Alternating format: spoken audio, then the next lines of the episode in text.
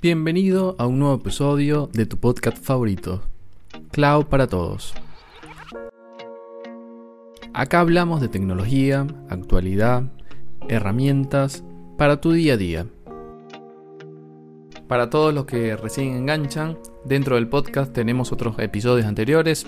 Desde cualquier plataforma que nos estés escuchando, puedes entrar a nuestro perfil y allí puedes conseguir los capítulos que de seguro te van a ser de utilidad. Mi nombre es Héctor Fernández y el día de hoy vamos a estar hablando cómo los programadores pueden ser mucho más eficientes en su día a día utilizando las herramientas cloud. Así que ya sabes, esto es Cloud para Todos. Sin más preámbulos, arrancamos.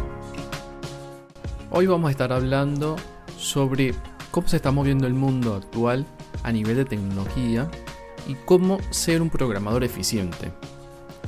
Si bien ser un programador eficiente implica mucho más que solamente escribir código, implica un montón de características, algunas blandas, otras que van referidas netamente al conocimiento técnico que puedas tener, pero nosotros nos vamos a estar centrando en las habilidades en la nube en particular. Hoy en día se habla mucho de la capacidad de crear infraestructura como código, y esta es una herramienta fundamental. Anteriormente, cuando se trataba de infraestructura, siempre se pensaba de que era solamente configurarlo una vez el servidor y ya está, o decirle a la persona encargada del mantenimiento que nos configurara tal característica para que nuestra aplicación funcionara.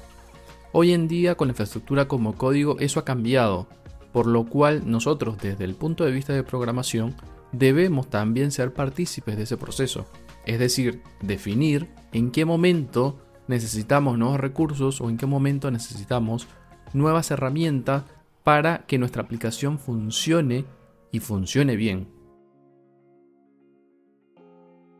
Es por eso que no solamente debes tener un conocimiento técnico en base al lenguaje de programación que utiliza, sino tener otras herramientas que te van a hacer destacar dentro de tu carrera profesional. A continuación te explicaré cómo por ser un programador ya tienes grandes ventajas al adentrarte al mundo cloud y las habilidades que debes tener también para tener éxito en este camino de ruta. Una de esas habilidades es el dominio del lenguaje de, programación que son populares, pero no populares porque se está utilizando en la industria, sino porque realmente son necesarias. He sabido que cualquier programador debería por lo menos dominar dos lenguajes de programación básico para poder eh, ser más eficiente en su carrera. Eh, los lenguajes que hoy en día se están llevando más para lo que es el manejo de arquitectura como código y también para desarrollo de aplicaciones totalmente nativas en la nube pueden ser lenguajes como Python, Java, JavaScript, entre otros. Estos lenguajes han ganado importancia en los servicios y aplicaciones que están basadas en la nube porque son básicamente la forma de cómo se puede crear contenido, se pueden crear aplicaciones totalmente nativas y que van de la mano con estos proveedores de la nube. Incluso cualquier programador que ya esté utilizando estos lenguajes de programación o esté utilizando framework para cada uno de ellos va a tener una fácil adaptación porque simplemente tendrá que aprender cómo funciona su aplicación en el mundo cloud, pero sin dejar de un lado el conocimiento que ya tiene en base a cómo ser, cómo hacer código eficiente.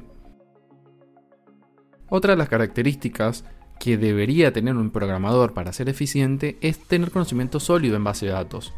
Es decir, necesita tener y dominar esas tecnologías a nivel de base de datos tradicionales como pueden ser SQL o no SQL para poder tener un mayor alcance en los proyectos que vaya a estar trabajando. Por ejemplo, el uso de herramientas parecidas a MongoDB que los proveedores en la nube hoy en día tienen sus propias, y sus propias características, como por ejemplo DynamoDB en el caso AWS, te permite traspolar ese conocimiento que ya tienes hoy en día a lo que son los proveedores en la nube y poderle sacar provecho a lo que hoy en día te pueden ofrecer. Utilizar estas herramientas, por ejemplo, a nivel de base de datos, no quiere decir que ahora el administrador de base de datos desaparece. Por el contrario, ese rol ahora es muchísimo más importante porque requiere otro enfoque. Todo, todos los perfiles se van reestructurando. Entonces ahora necesitas liberarte del tema de mantener el servidor eh, funcionando, que tenga las características para que tu base de datos funcione, y te dedicas simplemente a utilizar los recursos que ya tiene tu proveedor de la nube y no estás pensando en, la escalabilidad que va a tener ese servidor para que pueda eh, eh, atender la demanda que tiene tu aplicación. Muchos desarrolladores ya están trabajando con metodologías ágiles y en el caso de trabajar con tecnologías en el mundo cloud eh, no está muy alejado de ello.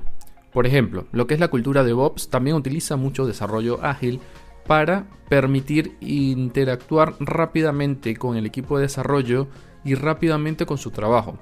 Es decir, como estás creando arquitectura eh, como código, estás diseñando nuevos patrones, estás diseñando una nueva forma de cómo tu aplicación va a estar corriendo en la nube, es vital poder responder efectivamente a todos esos cambios. Cambios que pueden ser internos dentro de la empresa, cambios que pueden ser externos del mercado, es decir, si, se detecta que necesitas migrar a, un, otro proveedor de base de datos o a otro motor de base de datos porque te brinda mejores características, debes tener esa, esa capacidad de ser ágil y poder adaptarte a estos nuevos cambios.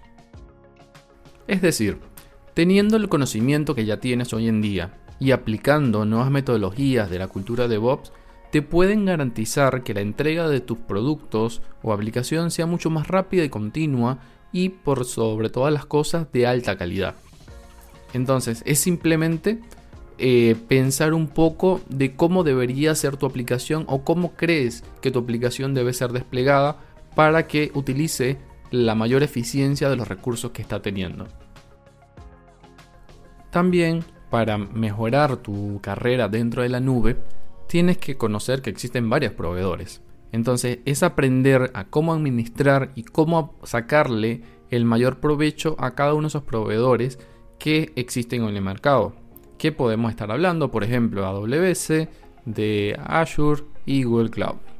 Hay un montón de otros eh, proveedores en la nube, pero estos son los principales que se mantienen en el mercado y también son los que más las empresas hoy en día están utilizando. Entonces, tener una credencial dentro de, alguno de esos proveedores, tener también eh, una certificación, tener un conocimiento básico de cómo interactúan los servicios dentro de cada una de esas nubes, te va a ayudar muchísimo a lograr un enfoque mucho más profesional y más práctico dentro de tu carrera del mundo cloud. En el mundo IT siempre se ha hablado de experiencia, pero esa experiencia no quiere decir que hayas tenido que trabajar 10 años administrando un servidor o administrando eh, aplicaciones que ya están corriendo en la nube para poder demostrarlo. Al contrario, te puedes crear tu cuenta personal, es decir, en muchos de ellos tienes una capa gratuita, tienes una forma de cómo acceder a ciertos recursos sin gastar dinero y poder tener la experiencia de cómo interactúan esos servicios entre sí. Entonces, ya teniendo ese conocimiento de la implementación y el monitoreo de aplicaciones dentro de entornos totalmente en la nube te va a ayudar muchísimo a abrir puertas a que el día de mañana puedas comenzar en un proyecto donde ya se está utilizando.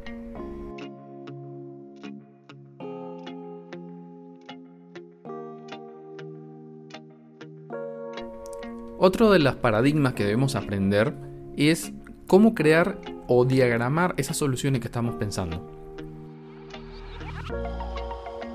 Los programadores sabemos que no somos las personas más eficientes al momento de plasmar nuestro conocimiento, bien sea con nuestros compañeros, eh, con nuestro jefe directo, con el cliente. Siempre tratamos de buscarle la vuelta de cómo llegar y mostrarle lo que nosotros realmente eh, sentimos pasión. Entonces, para eso existen los diagramas de soluciones.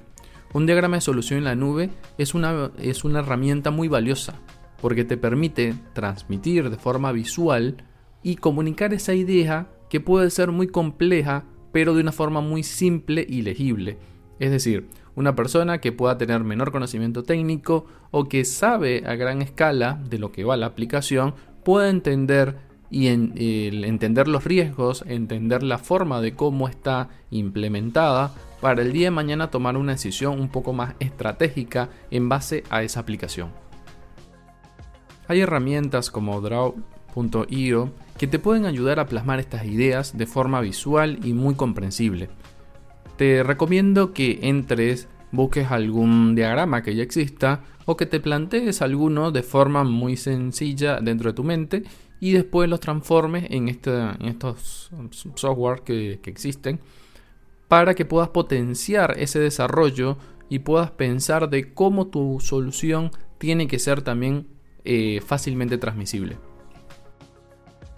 Hasta acá ya hemos hablado de un montón de herramientas, un montón de eh, soluciones que te van a ayudar a mejorar tu camino a la nube y cómo profesionalizarte. Cada una de estas herramientas te lo estoy contando desde una forma muy práctica, de una forma muy desde el ejemplo.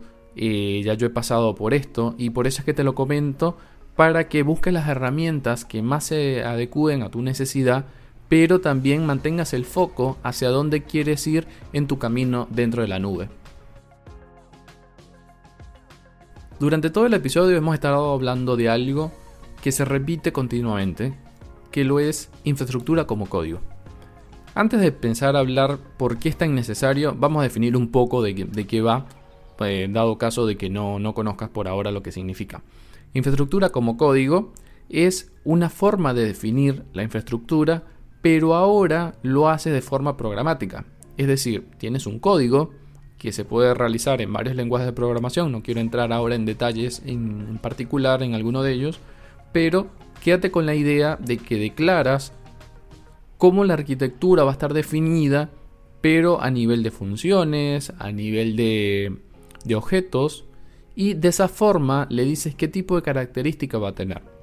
Lo que te permite esto es tener una trazabilidad de los cambios que se han hecho, eh, porque igualmente es un código que puedes eh, tener alojado dentro de un repositorio Git, por ejemplo, y también le permite a tu proveedor de la nube darse cuenta qué cambios tiene que aplicar en base a la nueva arquitectura que, tenga. O si tiene que aprovisionar nuevos recursos informáticos mediante lo que acabas de declarar. Entonces, esta forma de crear código, de crear infraestructura, perdón, es muy, muy reciente en cuanto a su utilidad. Ya existía hace muchos años, pero se hizo bastante popular con herramientas como Terraform o AWS CloudFormation eh, ya que te permiten jugar con todos los parámetros como si estuvieses toqueteando los botones dentro de la consola web, pero tienes el control que lo estás haciendo a través de código.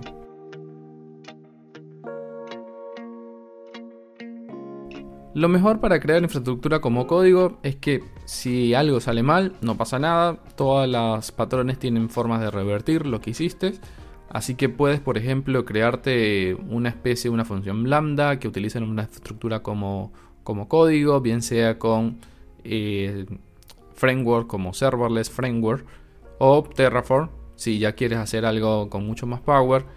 Eh, pero eso te va a ayudar muchísimo a entender de cómo se configuran las cosas dentro de, la, de una arquitectura en la nube. Eh, estamos hablando de muchas cosas bastante técnicas y entre una de ellas tenemos que hablar del tema del conocimiento a nivel de seguridad y cumplimiento. Conocer que por estar en la nube está seguro no es del 100% cierto. Es decir, hay una cuota de responsabilidad compartida entre lo que nosotros subimos y lo que el proveedor de la nube nos ofrece que debemos ser capaces de respetarlo.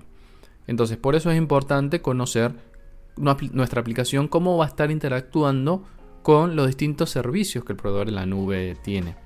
Un programador que tenga que realizar una tarea dentro de la nube debe estar familiarizado con las buenas prácticas de seguridad, así como la gestión de entidades, gestión de políticas de, acceso, que tienen que ser muy granular.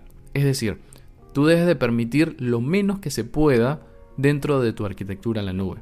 Si una aplicación solamente debe tener permitido la lectura de una base de datos, dale el permiso de solamente lectura, no le des el permiso de escritura y lectura. Eso por poner un ejemplo. Tiene que ser muy granular y seguir las buenas prácticas a nivel de eh, que se le dan a los usuarios, no compartir credenciales, usar un montón de, herramientas para el seguimiento y el traqueo de, de, quién y cuándo está utilizando la arquitectura, para que puedas tener una, una arquitectura mucho más robusta. Hay patrones que, por ejemplo, el Well Architecture Framework eh, que propone AWS está muy bueno es, muy agnóstico a la tecnología, pero si lo aplicas dentro del mundo cloud, tiene unos pilares que son sumamente importantes y está bueno que lo puedas revisar. Wow, la lista sigue creciendo. Pero ha sido como que un, resumen de lo que he querido transmitirte sobre lo que necesita un programador para poder despegar dentro de su carrera utilizando las herramientas de la nube. Como pudiste ver a lo largo de este episodio, un programador tiene muchísimo que aportar dentro de un mundo cloud. Eh, no te quedes con que el programador simplemente hace un aplicativo que se va a encargar eh, después el equipo de DevOps y lo va a llevar a, un entorno en la nube, sino que toma el control de esa aplicación y que pueda sugerir nuevas herramientas, nuevas formas de cómo el código que estás desarrollando en tu día a día va a afectar al servidor donde está implementado. Entonces, teniendo esas herramientas bien planificadas, serán muy bien aprovechadas. Me despido por el día de hoy, mi nombre es Héctor Fernández y como siempre, esto es Cloud para Todos. Cloud para Todos, una herramienta para que tu camino a la nube sea mucho más fácil.